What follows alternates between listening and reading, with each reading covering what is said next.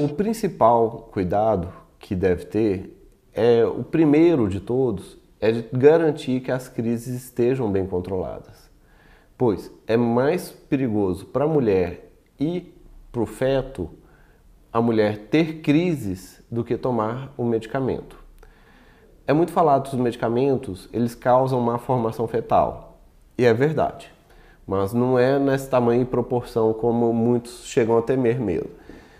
1% das gestações de toda e qualquer mulher, de 1% de qualquer gestação, tem alguma má formação. 1% das mulheres.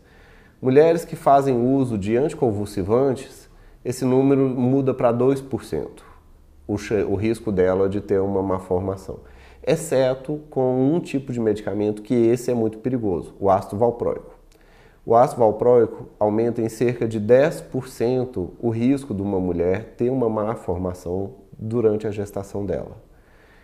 Ele, esse sim, não pode deixar, pois aumenta muito esse risco, além de vários outros problemas para a mulher, como também questões estéticas, mas ah, tem queda de cabelo, ganho de peso, aumenta a oleosidade, espinhas, cravos e vários outros problemas dermatológicos e estéticos e que só vem a piorar também mais ainda da, durante a gravidez. Durante a amamentação, a mesma forma, a mulher deve manter o uso do anticonvulsivante. E da mesma forma que ela manteve durante a gestação, o anticonvulsivante já estava passando para o bebê através da placenta e do sangue, ou seja, a criança já estava em uso do anticonvulsivante e vai continuar em uso dele durante a amamentação. E à medida que for desmamando e for recebendo outras coisas, o medicamento vai reduzindo e vai tendo menor dose no organismo da criança.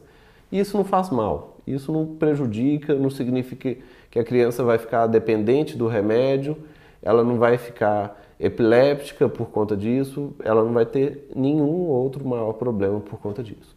Os anticonvulsivantes já são usados na humanidade há muitos e muitos anos, desde a década de 30, quando começou os primeiros anticonvulsivantes, e desde então vem sendo usado anticonvulsivante e as mulheres tendo as gestações. E aumenta um pouco o risco de má formação, mas é menos, especialmente com o ácido valproico.